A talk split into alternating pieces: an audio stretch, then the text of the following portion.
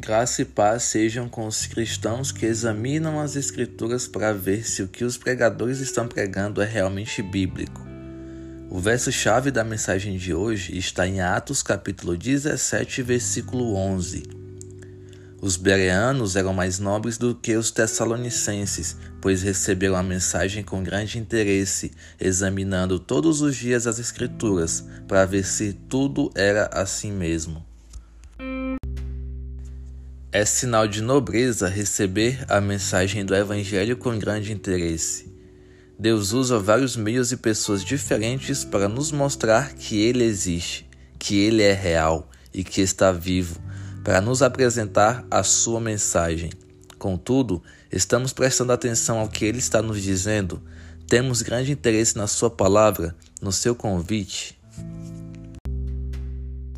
O motivo pelo qual milhões de pessoas são enganadas e vivem debaixo de heresias é simplesmente pelo fato de não serem nobres por não receberem Jesus com enorme desejo, interesse e paixão, pois só isso gera em nós sede pela palavra e, consequentemente, começamos a examiná-la com o propósito de aplicá-la à nossa vida e evitar que vivamos de maneira que desagrada a Deus e evita que falemos heresias e tenhamos condutas hereges. Todavia, examinar algo leva tempo. O médico passa anos examinando uma pequena parte do nosso corpo para compreendê-la e algumas vezes não consegue. Da mesma forma, se queremos verdadeiramente conhecer a Deus, é fundamental, primordial e crucial que dediquemos tempo de qualidade para conhecê-lo e então amá-lo. Eu, particularmente, vivo para morrer. Como assim?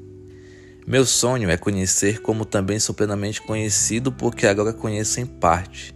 Mas haverá um dia que eu conhecerei completamente, e esse dia é o dia da minha morte, onde terei um encontro com o meu Rei, o meu Senhor, o meu Salvador, o meu Pai, o meu amor, Jesus.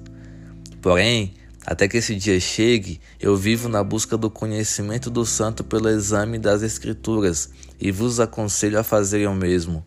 Materiais de terceiros, como músicas, experiências, testemunhos e pregações, são válidos para edificação, mas examine todos eles com base no que Deus diz. Senão, em vez de edificar, você vai estar sendo destruído aos poucos sem nem perceber. Por isso eu oro. Deus Pai, nosso Senhor, Criador e Salvador. Dá-nos imenso desejo de ouvir a tua pregação, pois é por meio dela que a fé se cria e se eleva. Santo Espírito, dê-nos força e capacidade para examinar tudo o que terceiros nos falam sobre a tua palavra e o nosso Senhor Jesus. Coloque também em nosso coração o desejo de te conhecer cada dia mais até que te conheçamos plenamente como o Senhor nos conhece.